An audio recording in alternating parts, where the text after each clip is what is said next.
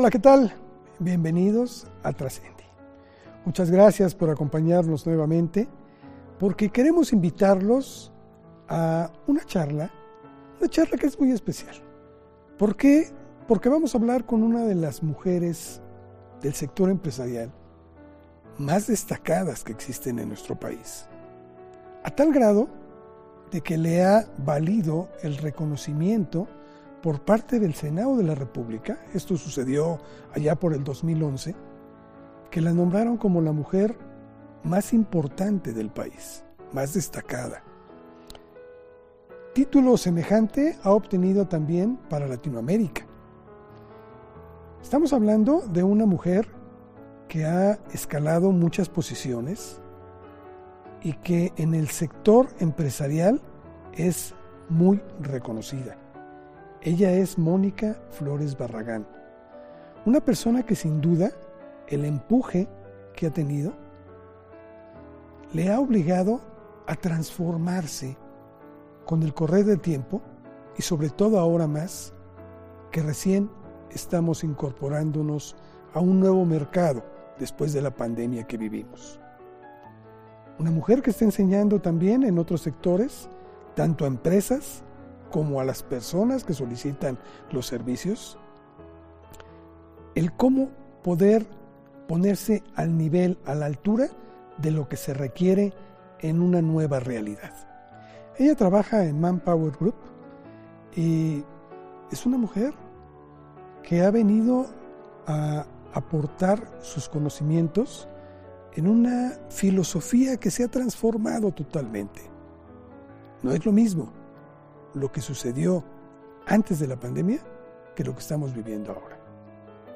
Creo que con estos cambios que son necesarios si queremos sobrevivir en el mercado, nos puede aportar mucho su forma de pensar.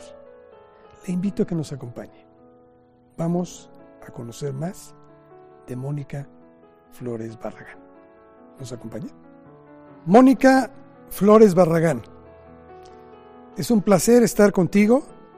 Te agradezco mucho a nombre de la Universidad Humanitas de la que somos producción, el que hayas permitido que pudiéramos entablar una conversación contigo, porque eres una mujer muy especial, Mónica. Permíteme que lo diga así. Eh, tu biografía te describe como actuaria por profesión y como socióloga por vocación. Y me hizo eso acudir a los datos que existen tuyos. Y francamente creo que ahí es cuando entendí lo que es estar con el ojo cuadrado.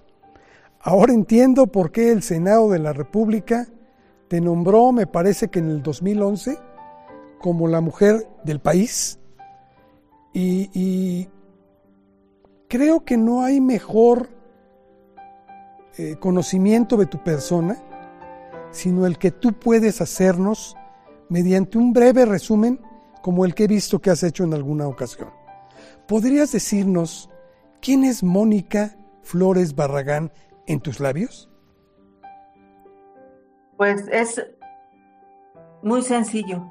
Mónica es una mujer mexicana, eh, casada, con una hija, que trabaja durísimo, que pretende dejar una huella en su país y en el mundo positivo para las mujeres, para los jóvenes en el mundo del trabajo. Eh, una mujer como todas, ¿no? Con problemas, con visiones, con sueños, con a veces problemas para armonizar la vida personal y profesional, con muchas ganas de seguir avanzando como persona, de motivar a inspirar a más personas a la disciplina del trabajo, a progresar, a realizarse y a participar como ciudadana para mejorar el país.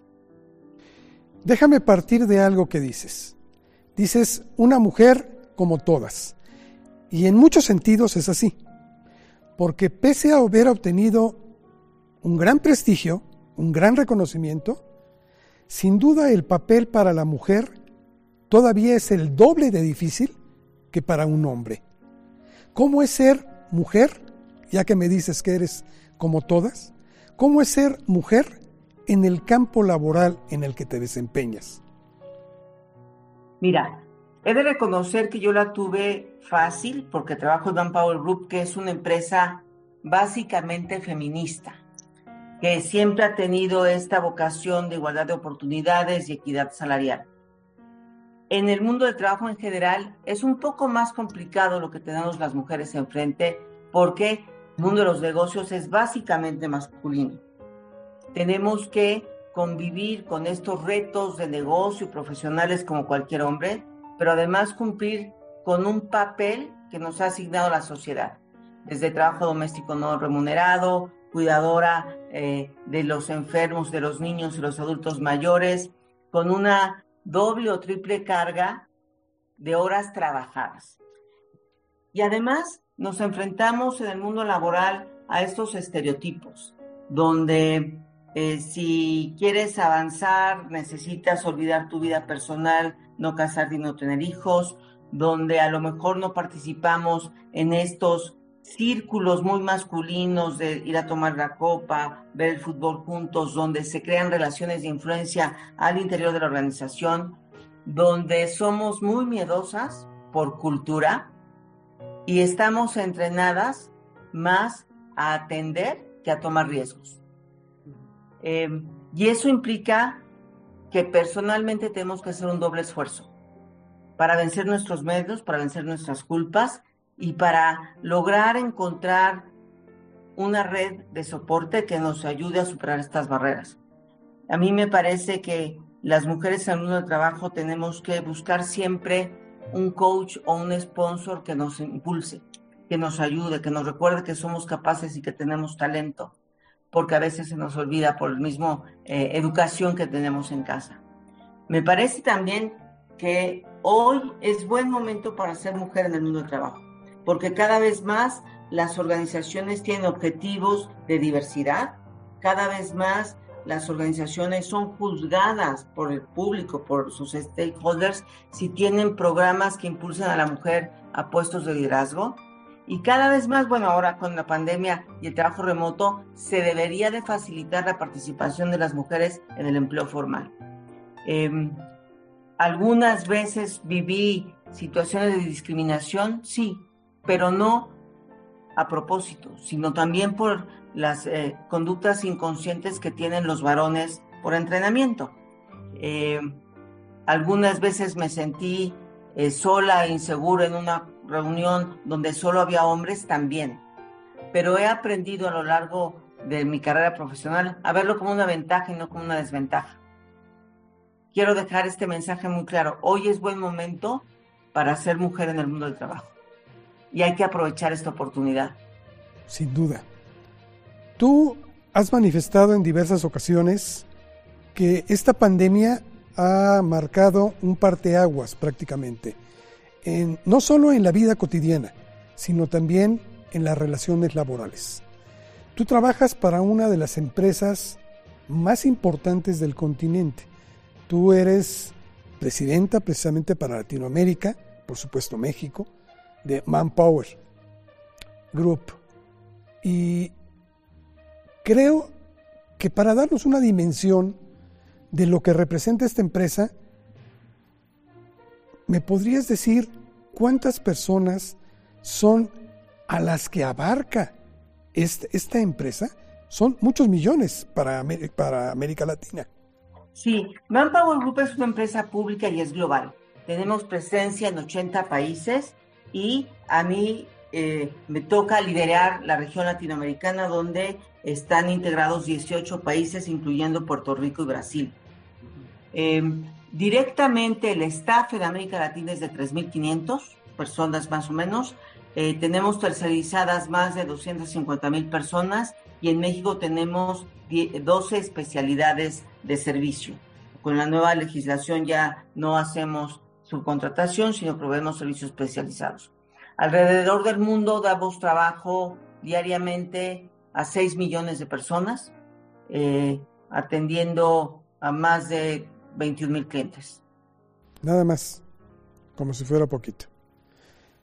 Mónica, ¿cómo han venido transformándose las relaciones laborales en el mundo porque sé que han cambiado diametralmente, pero esto apenas es la punta de lo que nos deja esta nueva visión laboral en el mundo. Claro, mira, el mundo del trabajo se venía transformando desde antes de la pandemia, pero a paso lento. Al integrarse a la eh, población económicamente activa, jóvenes con diferentes expectativas de trabajo, de vida, eh, nos estaba empezando a obligar a estos planes de diversidad, de ser menos rígidos, de tratar de adaptarnos para reducir en aquel momento la rotación, por ejemplo, y atraer mejor talento. Además de la pandemia, hoy nos enfrentamos a un panorama distinto porque hoy hay escasez de talento. Efectivamente hay muchas personas buscando empleo, pero pocas personas sabiendo hacer lo que hoy se necesita saber hacer.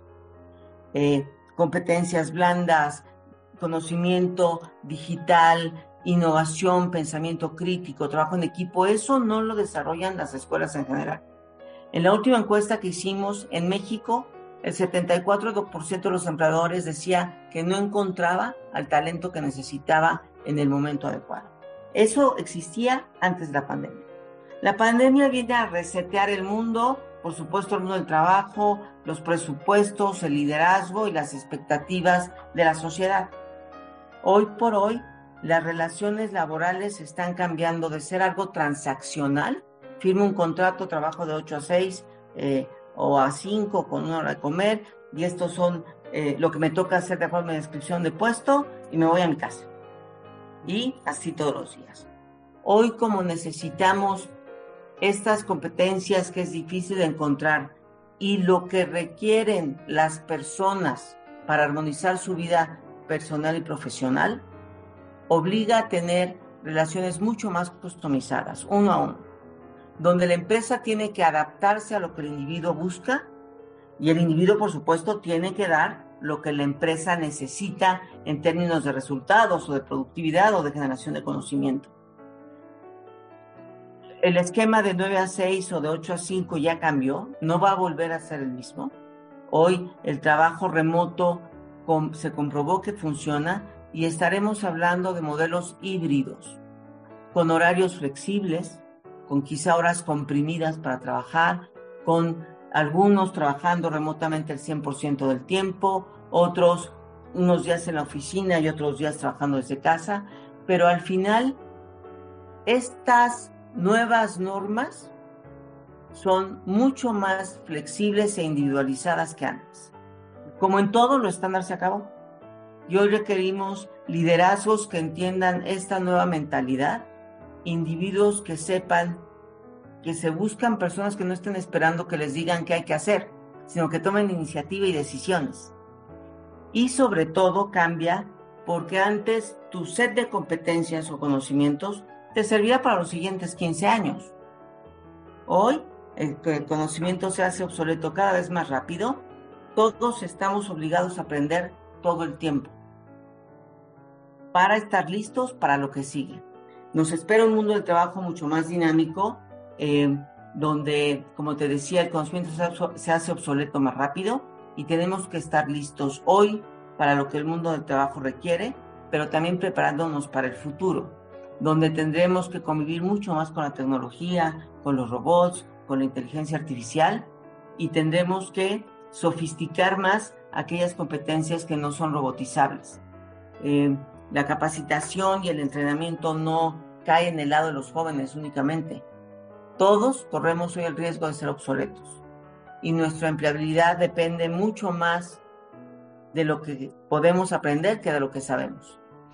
Entiendo con esto que hoy más que nunca las personas tienen que reinventarse, tienen que actualizarse y buscar especializarse en aquello en lo que antes no era primordial, hoy sí lo es.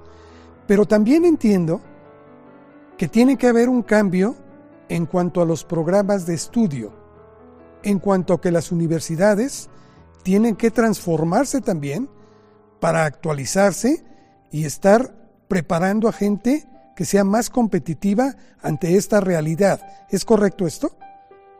Sí, y déjame dar un paso atrás, no solo las universidades tienen que cambiar, tiene que cambiar el sistema educativo completo desde la educación básica.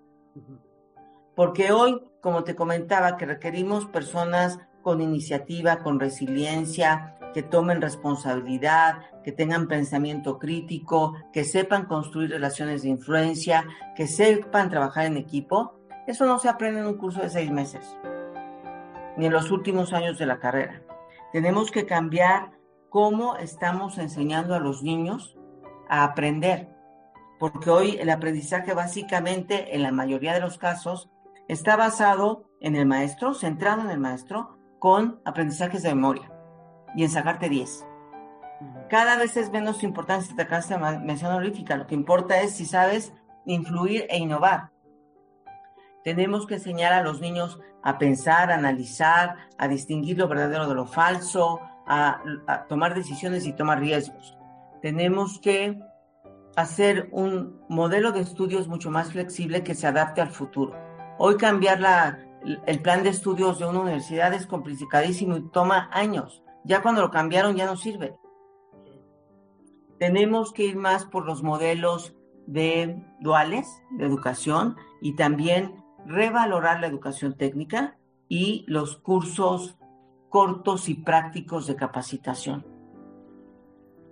Pero ¿cuál es la alternativa para aquellos jóvenes, para aquellos niños que están ahorita inmersos, sobre todo en Latinoamérica, que es lo que tú ves, y que llevan una educación tradicional y que tal pareciera que sus propios países no les han preparado para esta realidad que en otras partes del mundo sí se lleva a cabo. Cada vez más el individuo tiene que tomar en sus manos las riendas de su formación y tiene que complementar la educación formal. Y complementar no implica gastar millones de dólares y cursos o doctorados de cinco años. Quiere decir que también inviertan parte de su tiempo en adquirir estas habilidades que se necesitan. Y puede ser desde muy niños, desde jugar fútbol, ¿eh? eso enseña a trabajar en equipo. Participar en obras de teatro, esto te enseña a comunicarte con claridad y fluidez. Participar en programas sociales para tomar decisiones y hacer estrategia. Eh, leer, el hábito de la, lectura es muy importante.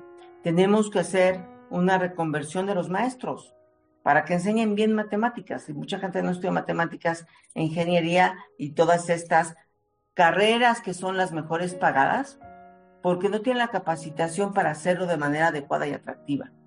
Eh, lamentablemente, a partir de la pandemia, la brecha entre la educación privada y los programas oficiales y entre la educación urbana y las áreas rurales se va a hacer más grande, porque hoy los chicos en zonas alejadas pues perdieron dos años de estudio.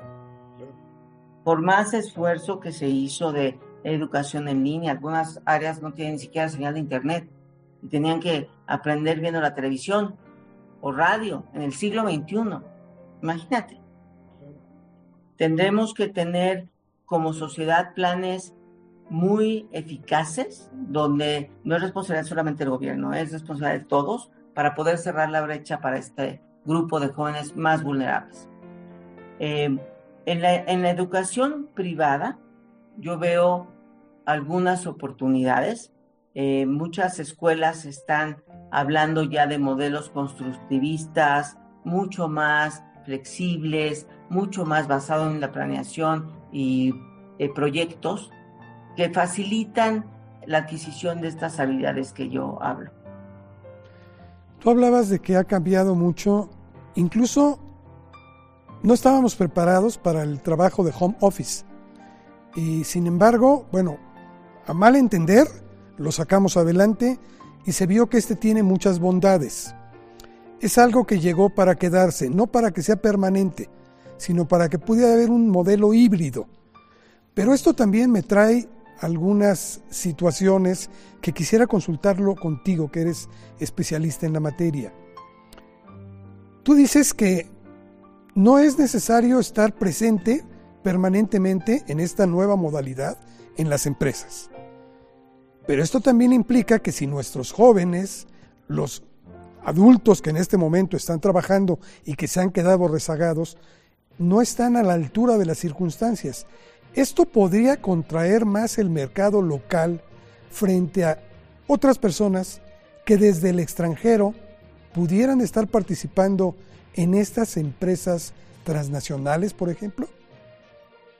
A ver, déjame regresar un poco a lo que tú llamaste home office.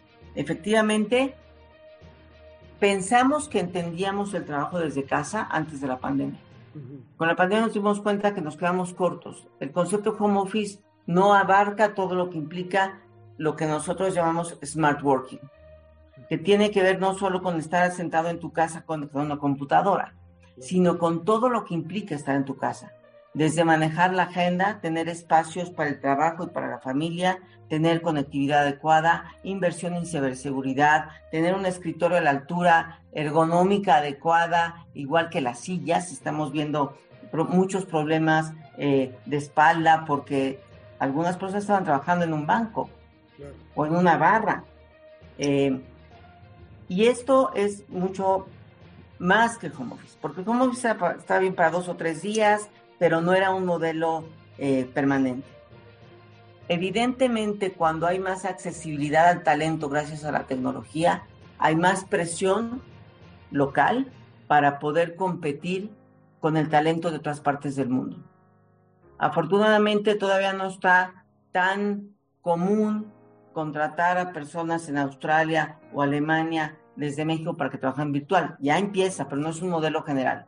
Eso nos da una ventana de oportunidad para poder competir con el mejor talento del mundo, porque efectivamente se facilita que estando alguien en China pueda estar trabajando para una empresa en México.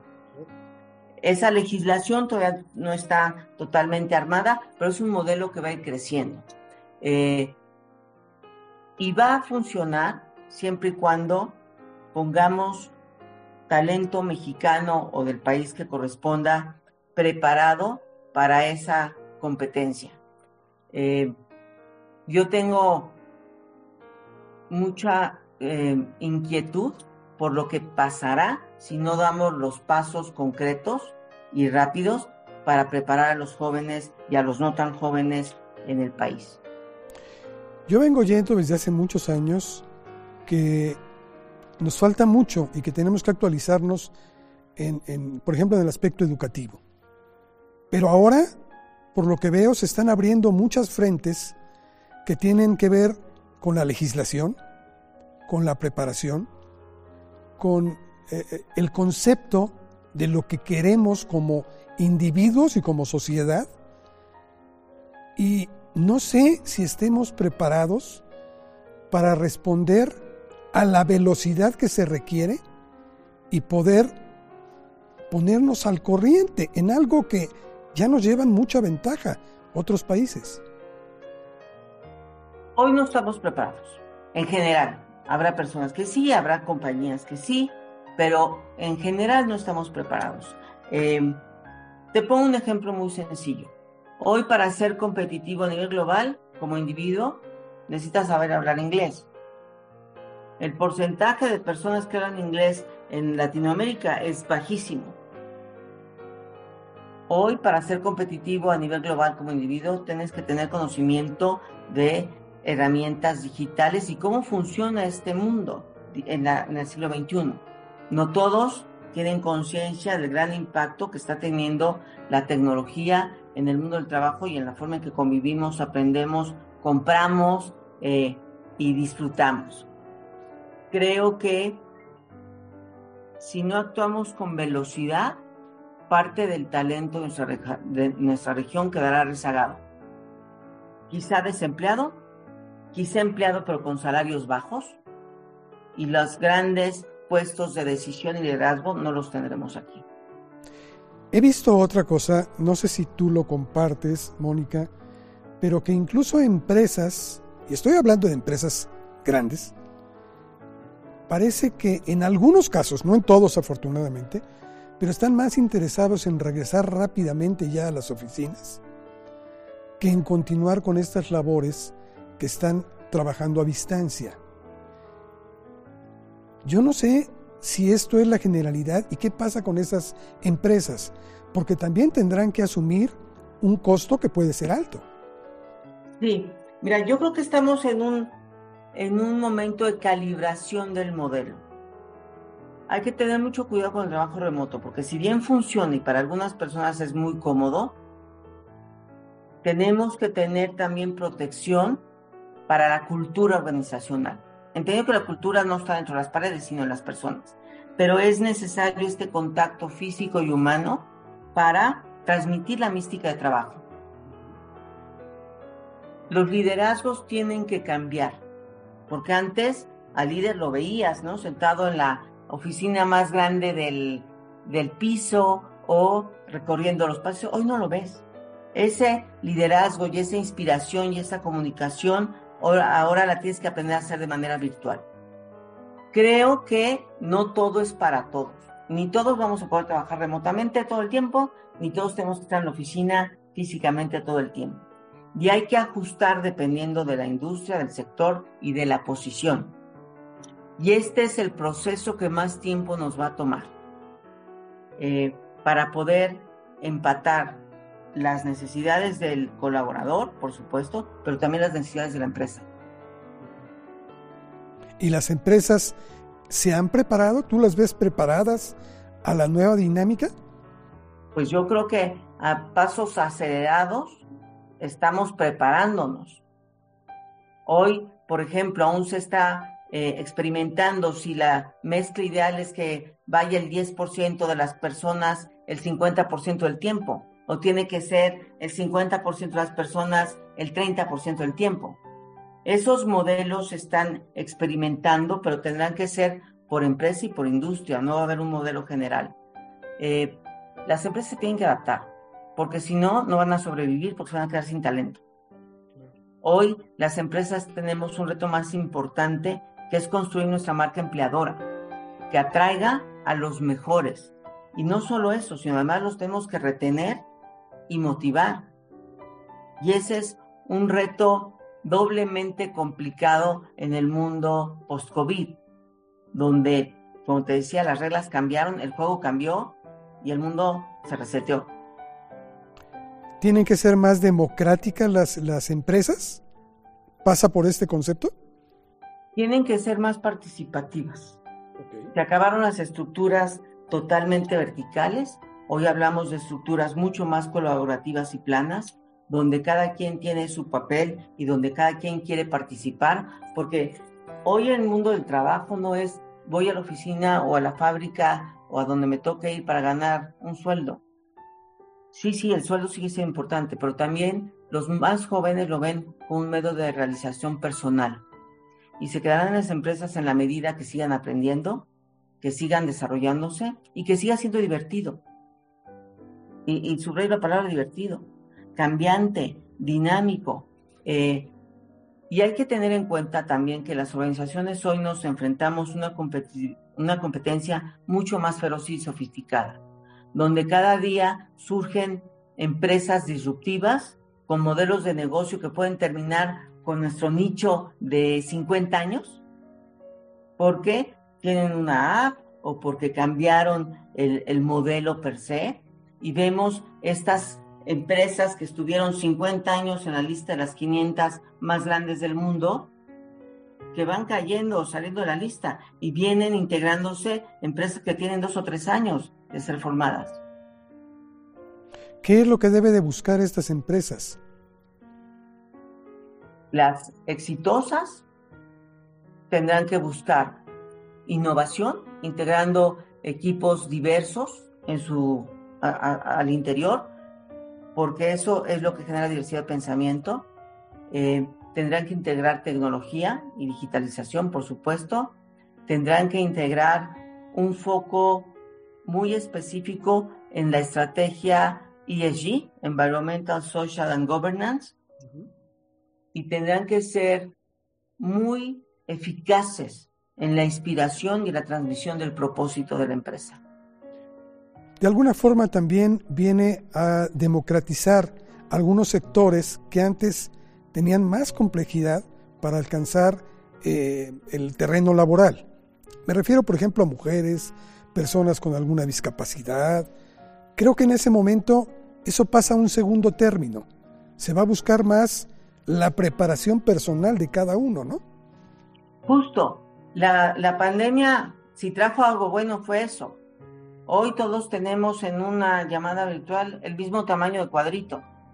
No hay diferencia que el líder tenga la mitad de la pantalla y los demás chiquitos. Todos tenemos el mismo tamaño de cuadrito. Ya no importa si vivo a tres horas del lugar de trabajo y tengo que invertir eh, en transporte y quizá llegar tarde o salirme más temprano porque estoy trabajando desde casa. Ya no importa si el edificio tiene eh, instalaciones preparadas para una silla de ruedas. Todo esto lo deberíamos aprovechar para democratizar las oportunidades de trabajo. Claro, eh, habrá funciones como las enfermeras, como los doctores, que esto no va a ser posible, pero efectivamente abre oportunidad para todos, siempre y cuando tengamos estas competencias y habilidades que he mencionado. Antiguamente las empresas hacían planes a futuro. Y futuro podía ser a lo mejor 5 o 10 años para sus proyectos de, de, funcionamiento. Creo que esto se va a cortar muchísimo, ¿no? Porque lo que hoy es actual, para mañana es obsoleto. Mira, un día oí una frase que hoy el largo plazo es muy corto y el corto plazo es muy largo. Antes hacíamos planes quincenales y hablamos de programas de cambio de cultura que nos podían llevar tres o cinco años, eh, hacíamos un presupuesto anual, eh, revisábamos objetivos, si bien nos iba cada seis meses, resultados. Hoy todas las empresas hacemos forecast mensual. Hoy revisamos KPIs cada mes. Hoy las descripciones de puesto cambian constantemente. Em, me parece que sí hay una visión a largo plazo, pero lo que pasa en medio de largo plazo es totalmente cambiante y necesitamos la habilidad de los líderes para manejar esta incertidumbre y este caos, para seguir inspirando en medio de tanto cambio y personas con mucha resiliencia para poder adaptarse a estos modelos mucho más dinámicos y líquidos, si puedo llamarlos así. Ahora, ¿quién va a preparar a estos nuevos líderes? Bueno, pues las organizaciones, las áreas de recursos humanos, las escuelas. Este, hoy el liderazgo, a ver, déjame hacer una comparación. Antes esperabas que tu jefe, que no sé si era líder, tuviera todas las respuestas, que supiera todo, porque tenía más años de experiencia, porque en general tenía más años que los demás, porque lleva una trayectoria de ascenso progresivo en base a los modelos tradicionales. Hoy el líder puede ser un joven de 25 años, mucho menor a sus colaboradores. Hoy el líder puede ser que venga de una empresa de fuera, no que haya llevado esta carrera progresiva eh, de muchos años dentro de la organización. Hoy el líder tiene que ver más con que genere confianza, que inspire y que sea lo suficientemente humilde para decir a una pregunta, no sé. Ya no se trata de que sepa todo, sino de que sepa hacer las preguntas adecuadas al mercado, a sus stakeholders y a sus colaboradores. Hoy el líder tiene que predicar con el ejemplo, no con una orden. Es el primero que tiene que aprender constantemente es el primero que tiene que apostar para reinventarse. Y es el primero que tiene que adoptar esta mentalidad de futuro y de foco en las personas. Hay que derribar muchos paradigmas.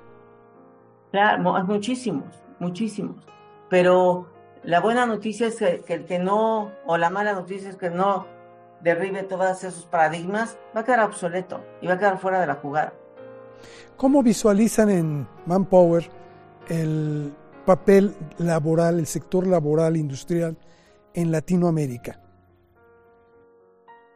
Bueno, este, creo que, si entiendo bien tu pregunta, el talento que está en el, en el, sector industrial, en las maquiladoras, en la producción en línea en Latinoamérica, es un talento que tiene que recapacitarse mucho más rápido. porque las líneas de producción repetitivas se están automatizando a velocidad luz. La empresa tiene que invertir en este reentrenamiento, nosotros llamamos upskill y reskill de sus colaboradores, para que eleven sus competencias y puedan hacer uso de esta tecnología nueva para ser más productivos, competitivos y eficientes. ¿No lo lograrán en todos los casos? Seguramente no, pero tenemos que migrar estas habilidades a otras industrias que están en crecimiento. Por ejemplo, en la pandemia, pues vemos sectores ganadores y sectores perdedores. Muchos sectores que van a tardar más en regresar de la pandemia, como turismo, entretenimiento, bienes raíces, donde por cierto estamos sobre, sobre representar a las mujeres. Estas personas que estaban ahí van a tener que transformar sus habilidades para integrarse a sectores que están creciendo, logística, tecnologías de la información, comercio electrónico, todo el ecosistema de salud. Y esta reinvención la tenemos que hacer, claro, el individuo poniendo su voluntad y su tiempo, pero también las empresas ayudándolos a que hagan esta migración. Creo que el papel no es, no es fácil, parece que por momentos se ha complicado más, pero a mí me alienta algo. Siempre después de cada crisis, el ser humano se reinventa y siempre encuentra salidas. ¿Es como ustedes lo aprecian también? Por supuesto. Este reset del que hablo, que todo nos cambió de un día para otro, da amplias oportunidades para la reinvención personal y de la organización. Y está en nuestras manos aprovechar esta gran oportunidad por supuesto. Mónica, para nosotros aquí en Trascendi siempre queremos culminar con una pregunta que nos gusta eh, plantearle a nuestros invitados, porque creo que esto implica mucho de su forma de ver, de pensar y de actuar. Para ti, ¿qué significado le das a la palabra trascender? Trascender para mí es dejar un legado más allá de mi presencia. Trascender quiere decir dejar una semilla que crezca para bien en alguna persona o en algunas personas. Para mí trascender es dejar una huella que deje mi entorno mejor que cuando llegué. Pues te agradezco mucho, de veras, esta oportunidad que tuvimos de platicar contigo, porque tú eres una mujer que está inmersa directamente en el campo de batalla y de que un país para que pueda salir adelante va a tener que confiar mucho en todos y cada uno de quienes conformamos cada sector, porque creo que después de esto, el esfuerzo conjunto es lo único que nos saca adelante. Así es que de veras te lo valoro y te aprecio mucho muchas gracias por tus palabras y yo me despido con una esperanza de que todos tengamos conciencia de la colaboración que tenemos que tener por un bien común. El trabajo es conjunto. Así es. Gracias, Mónica. muchas gracias. Y a usted, muchas gracias por habernos acompañado. Ahí están conceptos, conceptos que son muy actuales, conceptos que son exigencias para todo aquel que quiere seguir en este principio de salir adelante en el país. No podemos quedarnos sentados. Hay que luchar y caminar hacia adelante. Gracias. Hasta la próxima.